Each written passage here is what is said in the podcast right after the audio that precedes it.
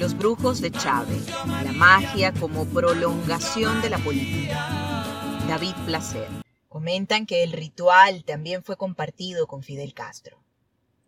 En Cuba se le llama revocación, un acto para ahuyentar los malos deseos. Pudo haber sido un truco aprendido de su asistente personal Celia Sánchez, que fue una gran espiritista y que pudo haber mantenido una relación sentimental con Castro, según la convicción de los allegados de Chávez. El vaso le había vuelto a funcionar a Hugo más de diez años después. Era consciente de que necesitaría una ayuda sobrenatural para superar la mayor adversidad de su carrera política. El 11 de abril de 2002 se había precipitado al fondo del abismo que tanto temía. Una larga conspiración en su contra terminó con un millón de manifestantes dirigiéndose hacia el Palacio de Miraflores para exigir su renuncia. Chávez necesitaba más que una asesoría política. Sin la guía de Cristina, tenía la urgencia de ponerse en manos de poderosos guías que lo ayudaran a reunir fuerzas para enderezar la dura situación.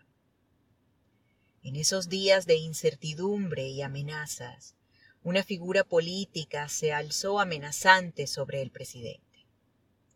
El líder sindical Carlos Ortega, presidente de la Confederación de Trabajadores de Venezuela, CTV, había liderado manifestaciones contra las políticas del gobierno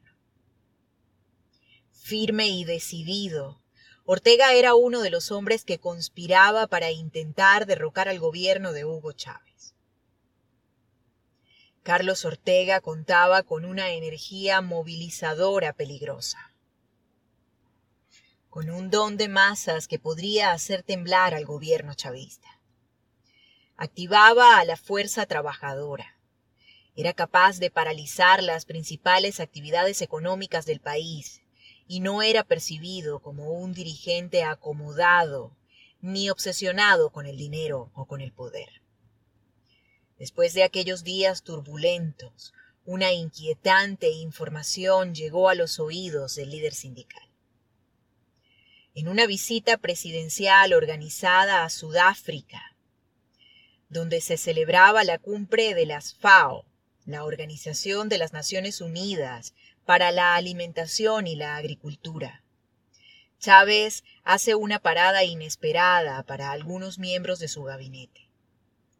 Se trataba de un viaje para que el líder supremo de la revolución comenzara a percibir la energía de los ancestros, para pedir ayuda a los espíritus de quienes alguna vez fueron arrancados de aquella tierra de aquellas anchas sabanas llenas de vida, de fauna salvaje y del vigor implacable de la naturaleza, había surgido el hombre, y allí se concentra la energía originaria que mueve a los seres humanos, según las creencias de la zona. Chávez ordenó desviar su viaje para trasladarse al interior del continente. El séquito presidencial se había hospedado cerca de un poblado con pequeñas casas de barro, paja y caña. Era una sabana extensa que le recordaba a los llanos venezolanos, aunque el clima era más seco y la vegetación menos densa. Parte del equipo no era consciente de la misión que los había llevado a realizar aquella parada de la que no habían tenido conocimiento previo. Algunos creían que era un capricho de última hora del presidente, un cambio más a los que ya estaban acostumbrados. Con Chávez las agendas eran inútiles y la preparación previa muchas veces resultaba un trabajo perdido. Parte de los que acompañaron al presidente en aquel viaje conocerían el motivo de aquel cambio de planes rodeado de floridos flamboyanes y algún baobab milenario. Chávez apareció en un terreno despejado, junto al poblado con un ejército de babalaos. Eran soldados espirituales, pero también su primer círculo de seguridad, su personal de absoluta confianza, todos los cubanos. En medio de la noche, el círculo más íntimo del comandante supremo presenciaría una escena insólita. Los tambores habían comenzado a sonar en un terreno cercano al pequeño poblado. En medio de la obscuridad, completamente desnudo, Chávez salió de una de las casetas.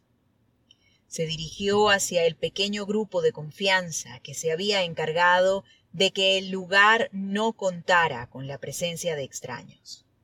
Los brujos de Chávez, la magia como prolongación de la política.